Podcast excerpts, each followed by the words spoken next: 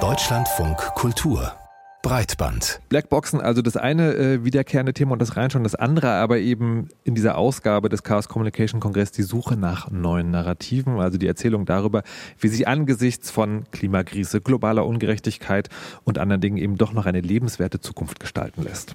Genau, Narrative lassen sich aber nur schwer denken ohne eine Vision, also ohne eine grundsätzliche Vorstellung davon, in welcher Welt man zukünftig leben will. Und darum wollen wir mal darauf schauen, welche Visionen aktuell diskutiert werden oder auch welche Visionen es überhaupt gibt. Damit hat sich Anja Höfner beschäftigt mit Blick auf die digital-ökologische Transformation, auf die Frage also, wie digitale Technologien nachhaltig sein können und wie sie vielleicht auch dabei helfen können, die Klimakrise zu bewältigen. Anja Höfner arbeitet beim Konzeptwerk Neue Ökonomie. Das ist ein gemeinnütziger Verein, eine Art Think Tank für die sozial-ökologische Transformation. Mit ihr haben wir gesprochen. Wie auch mit Mascha Schädlich, ebenfalls vom Konzeptwerk Neue Ökonomie. Ökonomie und Mascha arbeitet zu gesellschaftlichen Utopien. Beide haben auf dem CCC eine Studie über digital-ökologische Zukunftsvorstellungen in der deutschsprachigen Diskurslandschaft präsentiert und diskutiert. Und die Überschrift des Talks lautete, darf es noch etwas visionärer sein? Das wollten wir auch wissen. Zuerst haben wir aber Anja Höfner gefragt, zu welchen Ergebnissen die Studie gekommen ist. Wir haben mit dieser Studie versucht, äh, einmal einen Überblick zu schaffen über Zukunftsvorstellungen aus zivilgesellschaftlichen, aktivistischen, staatlichen und wissenschaftlichen Kreisen ähm, und haben die gesammelt ähm, und versucht, äh, zu so Idealtypen zusammenzufassen an unterschiedlichen Visionen, die es gibt, haben so sechs Typen ausgemacht, die reichen von der Vorstellung hin, von so Tech-Solutionismus bis hin zu einer Vorstellung der Zukunft, die auf äh, Low-Tech als Lösung setzt, im Sinne von einer ganz anderen Technikgestaltung zusammen mit einer ganz anderen Gesellschaftsordnung aber auch. Kannst du vielleicht mal ein Beispiel nennen, was genau, welche Visionen da entwickelt werden, dass man sich es konkret vorstellen kann? Also ich würde zum Beispiel sagen, äh, Low-Tech ähm, ist eher eine Vision, weil es so ein anderes Bild der Zukunft entwirft, als wir es jetzt auch haben. Ähm, Im Sinne von, es soll eine andere Gesellschaftsordnung geben, die viel mehr auf selber machen, reparieren, auch einer anderen ja, Mündigkeit und einem anderen Tätigsein von Menschen auch beruht. Und dementsprechend ist auch die Technik gestaltet. Also das ist eher visionär. Mascha, du beschäftigst dich ja in deiner Arbeit mit gesellschaftlichen Utopien und das könnte man sagen, ist ein Schritt weiter. Ne? Und jetzt, wo es hier auch klingt, ist, sind ja die Visionen, die es gibt und die Strategien eher die Bewältigung von Krisen und Utopien sind ja aber, wir wollen eine gute Gesellschaft bauen, damit es allen gut geht. Also viel mehr als einen konkreten Mangel zu beheben. Gibt es das in Deutschland? Also mir fällt da natürlich direkt eine Vision ein, die Vision für 2048, die wir als Konzeptwerk geschrieben haben. Das ist eine Vision für das Jahr 2048, was einfach als Zeitrahmen genutzt wurde, weil es so weit weg ist, dass bis dahin eine Veränderung stattfinden kann, aber nah genug dran, dass wir uns das jetzt auch gut vorstellen können. Also da gibt es auch ein Kapitel zu Technik drin und es passt sehr gut zu der Low-Tech-Vision, die wir auch in unserem Talk vorgestellt haben. Also eine, eine Technikgestaltung, die für den Menschen Menschen ist und nicht, wo der Mensch für eine profitorientierte Technik arbeiten muss. Das hört sich alles, was wir bis jetzt gehört haben, so ein bisschen an, als gibt es eine Trennung. Ne? Also die wirtschaftlichen Akteure, die profitorientiert arbeiten und die Leute, die Visionen, Strategien oder Utopien für eine bessere Welt oder eine Welt, in der wir überhaupt überleben können, haben. Ist diese Trennung noch so klar oder gibt es in dem einen Sektor auch Dinge, die an dem anderen arbeiten? Also sicher gibt es auch äh, im wirtschaftlichen Bereich Menschen, die Vision haben. Also wenn ich jetzt zum Beispiel in Silicon Valley gucke, diese Leute haben schon auch irgendwie große Pläne. Also wenn wir von Marsbesiedlung reden oder so. Ne? Also und diese Menschen werden auch gehört. Sie haben sehr viel Geld, äh, sie haben sehr viel Reichweite und deswegen genau sind diese Visionen, würde ich sagen, sozusagen auch noch weiter verbreitet. Ich frage mich aber immer, wessen Visionen sind das? Also rennen wir den Visionen von irgendwelchen Milliardären hinterher, weil die in der Lage sind, ihre Vision sehr sicher sichtbar zu machen. Und mein Ansatz wäre, ins Gespräch zu kommen als Gesellschaft. Was sind denn unsere Visionen? Was wollen wir denn? Und ich mache das äh, in Workshops und in Vorträgen. Und wenn ich da mit den Leuten spreche, höre ich vor allem, dass die Menschen sich wünschen, dass sie mehr von Natur umgeben sind, also mehr im Grünen sind. Sie wünschen sich mehr Gemeinschaft und sie wünschen sich mehr selbstbestimmte Zeit.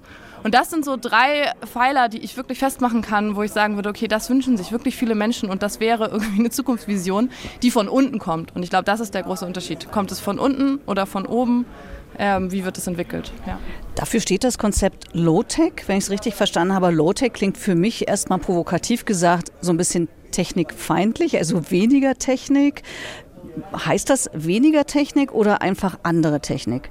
Ich würde sagen beides. Also es heißt ähm, auf jeden Fall durch dieses in, im Rahmen von planetaren Grenzen ist es auf jeden Fall etwas, was viel mehr auch so einen begrenzenden Charakter hat, als wir das heutzutage bei Technikentwicklung beobachten. Es ist ja eher so, okay, es gibt halt technische Lösungen für alles Mögliche und was technisch möglich ist, wird auch gemacht. Und da ist Low-Tech, würde ich sagen, ganz weit von entfernt. Es ist nicht mehr alles, was technisch möglich ist, wird gemacht, sondern es wird halt genau geguckt, okay, wir haben ein Problem, gibt es dafür eine soziale Lösung? Lösung? Und wenn ja, dann sollte die bevorzugt werden.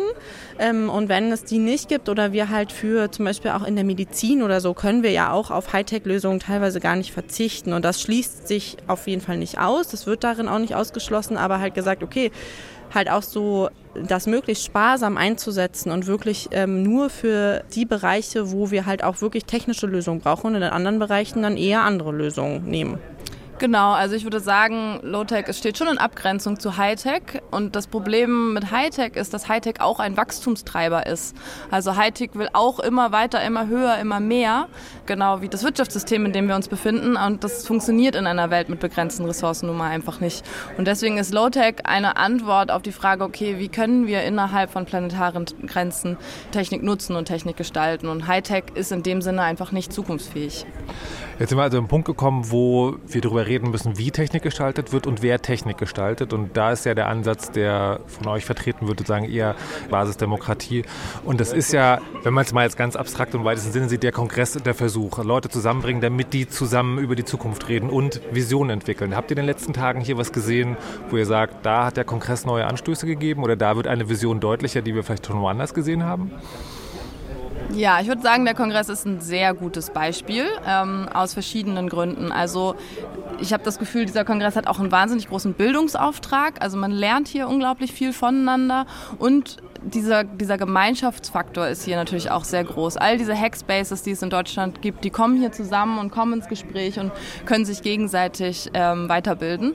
In der Vision, die wir haben, wäre das trotzdem aber so, dass noch viel weitere Teile der Gesellschaft die Möglichkeit hätten, sich mit Technik zu beschäftigen, weil auch hier also Genau, man spricht ja immer noch vom Nerd, ne? von jemand, der sehr spezial, spezialisiert ist in so einem gewissen Fall. Es ist natürlich auch eine männlich dominierte Szene und so. Und all das wäre anders. Und äh, was natürlich auch total äh, bezeichnend ist für diesen Kongress, ist das Engelsystem. Also die Menschen, die teilnehmen, sind auch eingeladen beizutragen und eine Schicht zu übernehmen und machen dann hier verschiedene Sachen, kontrollieren die Bändchen oder gucken, dass der Pfand wegkommt und so weiter. Also das ist hier nicht so, dass nur Leute hier arbeiten, die dafür bezahlt werden. Die gibt es natürlich auch, weil wir hier im Messezentrum sind, aber viel ist auch selbst organisiert und das wäre zum Beispiel auch Teil von unserer Vision, dass Menschen mehr selber auch beitragen zu dem, wo sie auch teilnehmen. Das ist nicht mehr so Konsum, Konsumhaltung gibt. Es ist also hier schon so ein bisschen gelebte Demokratie oder so ein bisschen dieses Modell, was ihr euch vielleicht auch vorstellt. Wie kann man oder wie würdet ihr den Impact einschätzen, den dieser Kongress nach außen hat? Also ich glaube, dass ähm, das hier für voll viele Leute vielleicht auch das erste Mal ist, dass sie solche Sachen erleben. Also viele kommen sicher immer wieder zum CCC und kennen diese Kultur, aber es ist auch eine Möglichkeit der Politisierung hier ähm, gegeben. Und genau, weil es wird auch immer Leute geben, die, die hier das erste Mal hinkommen. Und es gibt zum Beispiel ja auch total viel so Jugendprogramm, ne? Jugendhakt und so. Da äh, ist auch total viel möglich und ich habe das Gefühl, Leute können hier eine andere Form von ja, Gesellschaftlichkeit auch erfahren, die sie vielleicht mit nach Hause nehmen, die Lust macht auf mehr. Vielleicht wollen, suchen sie dann sich einen Hackspace zu Hause und ne, wo, ja, wo man Menschen, wo Menschen Dinge verstehen können.